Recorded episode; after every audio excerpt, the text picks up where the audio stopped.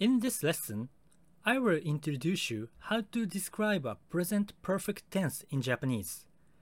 In English, you use the expression such as I have already done for an affirmative statement.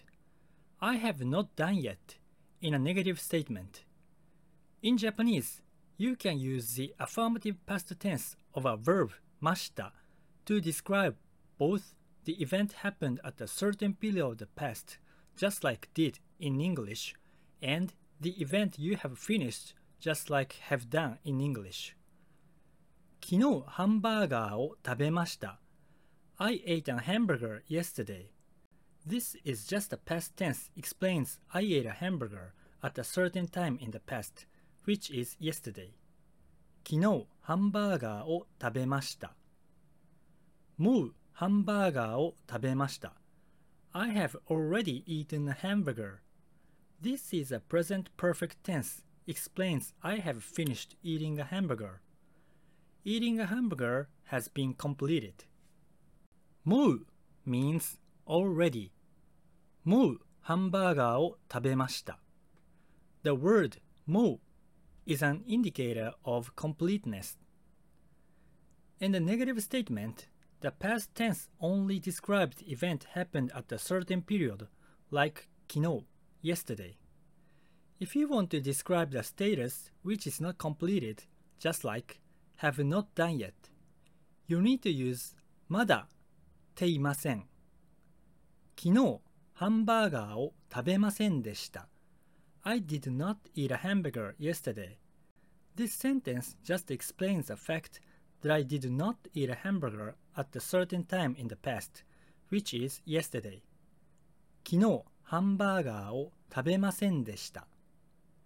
まだハンバーガーを食べていません。I have not eaten a hamburger yet.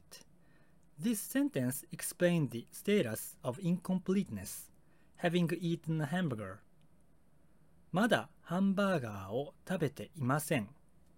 ていません is a negative expression of ています。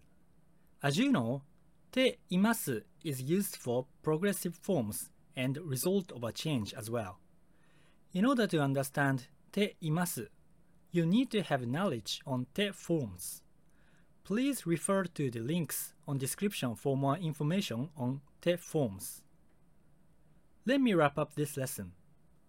In Japanese, you can use the affirmative past tense of a verb, mashita, to describe both the event happened a certain period of the past, just like did in English, and the event you have finished, just like have done in English. The word mo is often used to indicate completeness of an event. In the negative statement, the past tense only describes the event happened at a certain period, like kino, yesterday. If you want to describe the status which is not completed, just like have not done yet, you need to use まだていません. How was this lesson? In this radio, I'm giving you some tips about Japanese grammar.